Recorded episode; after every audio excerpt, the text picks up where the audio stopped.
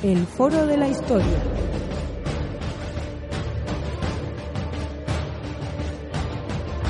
El pasado tiene mucho que contar.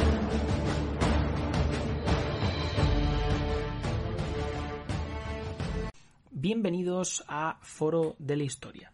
Hoy estamos un día más para comenzar con el tema 1 de lo que viene siendo nuestro proyecto EBAU, un proyecto destinado a personas jóvenes que están preparándose la antigua selectividad y la EBAU. Ya sabéis que cuando mencione eh, constantemente la palabra selectividad eh, se debe a que yo ya he terminado el grado de historia y que, pues bueno, uno intenta eh, siempre hablar en términos que conoce. Es cierto que si alguien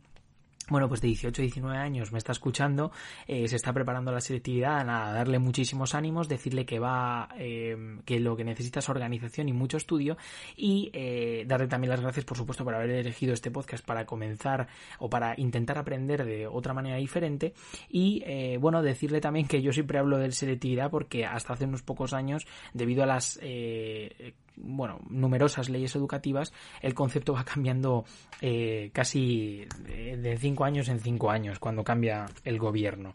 Eh, hay que decir que en el programa de hoy vamos a hablar de un tema que es la prehistoria. Lo vamos a hacer desde un punto de vista muy general, un punto de vista, digamos, que va a tratar eh, superficialmente bueno, pues lo que viene siendo la prehistoria, un, un, vamos, un podcast bastante sencillo y sobre todo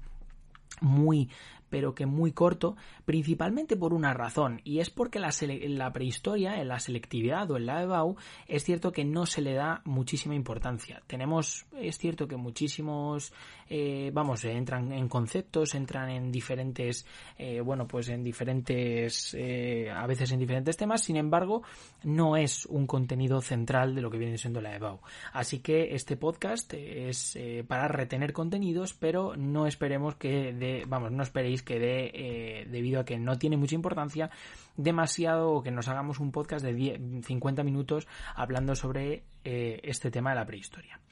Me gustaría hablar acerca del Paleolítico. El ser humano llegó a la península ibérica hace aproximadamente un millón de años. Es cierto que eh, hay unas especies anteriores a lo que viene siendo el, Homo sapiens sapiens, que es el, el, Homo esa piensa al que nosotros eh, pertenecemos como especie, eh, pero bueno, llegó hace un millón de años y este paleolítico es un periodo que cronológicamente corresponde entre este millón de años y el aproximadamente el año 30.000 antes de Cristo. Es un momento en el que, bueno, pues estos homos comienzan a llegar a la península ibérica y digamos que desde un punto de vista y comienzan a asentarse, pero obviamente no en el sentido de asentarse para vivir en un solo lugar, sino comienzan a rondar o a estar eh, situados en eh, geográficamente en la eh, península ibérica. Esto se ve, es un periodo en el cual empiezan a trabajar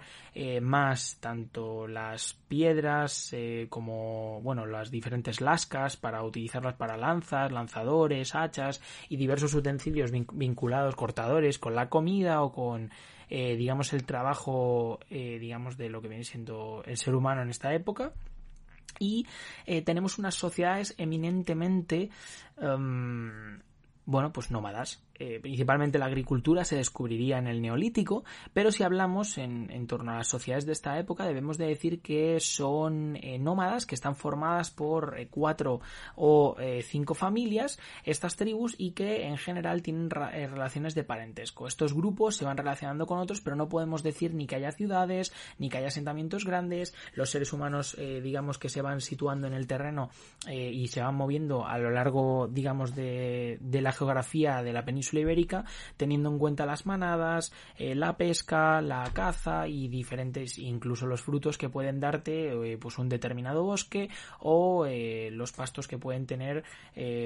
bueno, pues, o los pastos incluso para ver dónde se situarían las manadas y poder cazar y vivir en torno a esas actividades económicas. ¿no? Eh, el paleolítico se divide en tres partes. La primera es el paleolítico en tres periodos, el paleolítico superior, el momento en el que tenemos al Homo erectus y también al Homo habilis al antecesor, eh, que bueno, pues eh, del cual del último podemos decir que tenemos el yacimiento de Atapuerca, que se descubrió en el siglo XIX, cuando se estaba construyendo un ferrocarril y que nos deja muestras eh, tanto óseas como, digamos, materiales de lo que es la vida del homo antecesor y de y la reconstrucción del mismo físicamente. Es importante porque este yacimiento, porque, bueno, pues es, un yacimiento de la muy interesante, situado en Burgos, una provincia maravillosa, eh, pero que nos permite y nos da información acerca de, de, esta especie, una especie, bueno, pues que va a ser eh, central o muy importante durante este paleolítico superior. Por otra parte tenemos el paleolítico medio que cronológicamente corresponde en torno al 100.000 y al 30.000 antes de Cristo, momento en el que el neandertal, digamos que es la especie predominante y eh, este mismo, digamos que comienzan a asentarse un poco más sin llegar al asentamiento del neolítico. Tenemos también, por supuesto, restos de culto funerario. Ya sabéis que desde que el hombre es hombre y desde que el homo es homo, eh, siempre ha intentado explicarse el mundo y como digamos nosotros tenemos un pensamiento racional, eh, esta gente eh, digamos que pensaba que bueno pues el mundo había sido creado por diferentes dioses, creían en la naturaleza, el culto a la misma y sobre todo la veneración a los animales y a digamos a todo, todos esos aspectos que permitían que esta gente tuviera un estilo de vida determinado, ¿no? Hay muchísimo culto y lo vais a ver en las pinturas posteriormente y lo vais a ver en las representaciones que bueno pues hay que destacar el hecho de que estos cultos ya se comienzan a ver se ven también en los enterramientos y se ven sobre todo en ya digo un culto muy importante a la naturaleza por último tenemos el paleolítico superior que dura aproximadamente entre el 30.000 a.C. y el 8.000 momento en el que el Homo sapiens digamos que eh, comienza a desarrollar distintos eh, tipos de arte rupestre en, eh, por ejemplo, la cordillera cantábrica o en el sur, diferenciando, vamos, teniendo en cuenta diferentes culturas, también basándonos un poco en las representaciones. Tenemos figuras antropomórficas, representaciones de animales que también están muy vinculadas a ese culto religioso y la verdad es que un tema realmente interesante porque ya vemos una eh, digamos, más bien especialización o eh, complicación ¿no? de, esa, de esas sociedades que van a ir surgiendo eh, y que van a, digamos, expandirse en el neolítico. El neolítico es un periodo realmente interesante, principalmente porque es, eh, bueno, un periodo que comienza aproximadamente eh, en el 8000 antes de Cristo, momento en el que, digamos, tecnológicamente las sociedades sufren una serie de avances importantísimos que van a ser cruciales a la hora de asentarse y dejar, digamos, esa vida nómada. Tenemos la agricultura, que es eh, importante. El hombre comienza a bueno, pues darse cuenta de que tiene, digamos, a su alcance diversos productos, como por ejemplo el trigo, o bueno, pues las, eh, a plantar árboles, diversos productos que, bueno, pues que crecen la fruta, que crecen en los diferentes sitios y que no tiene por qué moverse si, si puede plantar esos árboles y cuidarlos para obtener posteriormente ese fruto. Luego, por otra parte, también comienza, digamos, una, mm, eh, bueno, lo que viene siendo la ganadería, cogiendo animales y eh, mm, digamos, haciéndolos más mansos o domándolos para que, bueno, pues eh, puedan, digamos, servir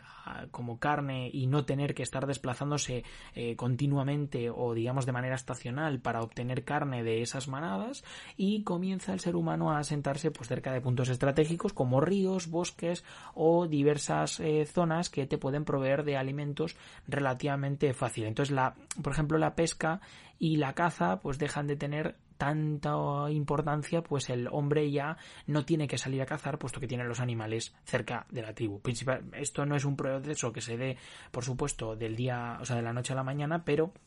eh, sí que podemos ver que durante este periodo del neolítico estos cambios ocurren. También que es verdad que mm, tenemos la realización de cerámicas para el almacenamiento, digamos, de excedentes, puesto que el hecho de la agricultura, o sea, el hecho de dominar la agricultura y dominar la ganadería, pues nos permite o les permitió a estas sociedades tener excedentes y por tanto tener un problema porque no saber dónde almacenarlos es realmente un problema. Entonces comienzan, digamos, a través de la cerámica, digamos, a poder eh, almacenar esos excedentes. También eh, comienza una especie de industria textil. Sé que el concepto no es el mejor, pero bueno, comienzan a tejer, a tejer en los diferentes tribus o poblados y que eso es realmente importante también pues em, permite ya no solo eh, una diferenciación social, sino también permite una mm, eh, complicación de las propias tribus, pues eh, se comienzan a hacer, eh, bueno, eh, comienza a haber diferenciaciones. hay un incremento brutal de la población, pues si hay excedentes, hay, digamos, una posibilidad de, tener más hijos y, por supuesto, de, de poder em, aumentar los miembros de las diferentes tribus. Y luego, por otra parte, tenemos que se desarrollan culturas como la cultura de Almería, en la que se pone el arte, bueno, en la que se impone, bueno, y hay diversas culturas también, como la, el arte rupestre levantino, que digamos van a hacer que las regiones o que por eh, zonas geográficas sean diferentes eh, unas poblaciones de otras, ¿no? Eh, eso sí, reinando lo que viene siendo esta agricultura y esta ganadería y sobre todo el asentamiento y la creación de poblados. Tenemos posteriormente que en el en torno al 3000 y al 700 antes de Cristo tenemos que eh, comienza la edad del cobre. Una edad del cobre donde hay más avances aún en cuanto a la agricultura en cuanto a los materiales y los utensilios que se utilizan para la misma y luego eh, comienza a haber una especie de trabajo organizado el megalitismo. El megalitismo eh, se basa en el, por ejemplo la adoración. Todo el mundo conoce Stonehenge por ejemplo. Bueno pues en España tenemos también restos megalíticos que permiten, eh, bueno, pues digamos que de una u otra manera entender eh, desde un punto de vista religioso a estas sociedades que mm, como he dicho eh, hacían este megalitismo ya no solo por ritos litúrgicos sino también por supuesto por la adoración de los astros. El caso de Stonehenge es claramente un caso